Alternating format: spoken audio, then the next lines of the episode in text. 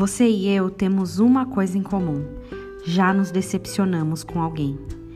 Não existe uma só pessoa com consciência que não tenha se decepcionado pelo menos uma vez em sua vida. Talvez agora você nem concorde comigo, mas a verdade é que é altamente provável que nós também já tenhamos decepcionado pessoas por aí, mesmo que a gente nem saiba. De repente foi tomada uma atitude sem que percebêssemos e essa decepcionou alguém. Como seres humanos, sangue correndo em nossas veias, a gente não consegue lidar bem com isso, tem dificuldade em receber, em lidar com esse tipo de situação. Se alguém nos decepciona, por mais que amemos aquela pessoa e muitas vezes até perdoamos, ainda leva um tempo para as coisas voltarem ao normal. Isso se dá principalmente pelo nosso senso de justiça, né? A nossa justiça própria. Com isso em mente, é interessante pensarmos na nossa relação com Deus.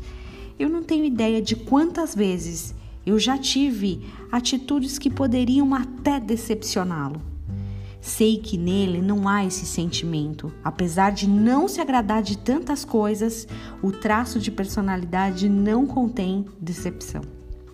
Isaías 11, 5 diz assim: Justiça será o seu cinto, o cinto dos seus ombros, e a fidelidade, o cinto da sua cintura, ou em algumas traduções, dos seus rins.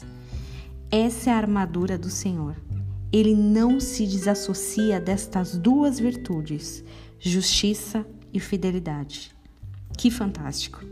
Quantas vezes nossa justiça faz com que a fidelidade que então sentimos vá para o ralo, mas Deus não pensa da mesma forma.